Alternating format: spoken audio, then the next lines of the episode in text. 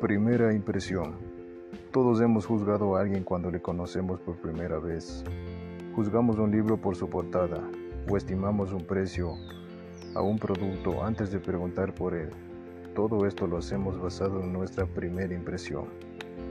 Se conoce como efecto halo la tendencia a gustarnos o disgustarnos todo de algo o alguien, incluyendo cosas que no hemos observado aún.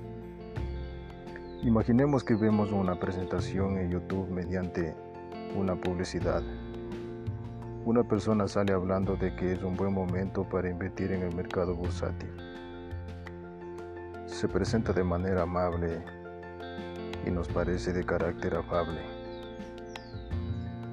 Habla de los grandes beneficios que podríamos obtener invirtiendo en estos mercados y en estas épocas.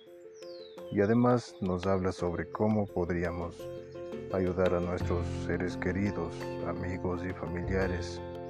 Y ayudar a nuestros amigos y familiares es lo que queremos. Entonces esa persona nos agradará, porque al parecer tiene ideales muy parecidos a los nuestros. Pero ¿Qué es lo que sabemos de esa persona? La verdad es que nada, o muy poco. El hecho de que hable de generosidad o de ayudar no necesariamente significaría que estaría dispuesto a hacer una contribución benéfica a una fundación.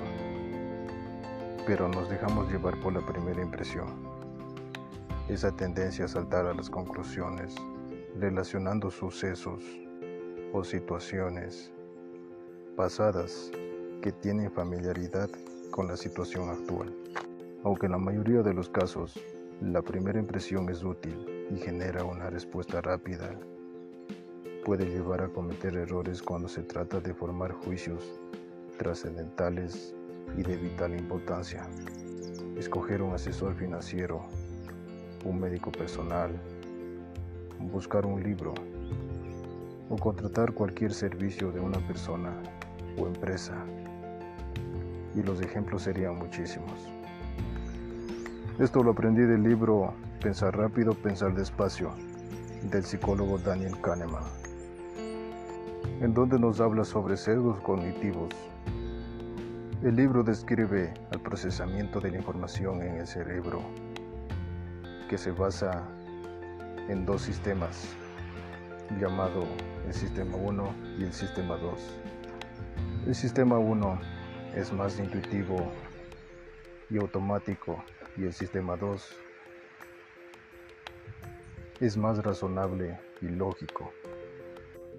De modo que cuando nos dejamos llevar por la primera impresión, estaríamos operando con el sistema 1, que es automático e intuitivo y no requiere esfuerzo cognitivo y requiere un mínimo esfuerzo cognitivo.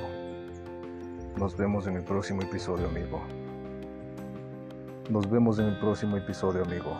Hasta pronto.